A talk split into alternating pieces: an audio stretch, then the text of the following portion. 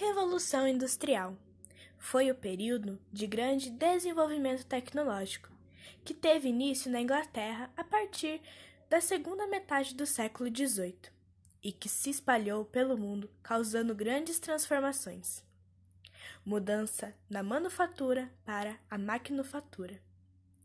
As máquinas foram inventadas com o propósito de poupar o tempo de trabalho humano e ter maior produtividade. Uma delas era a máquina a vapor.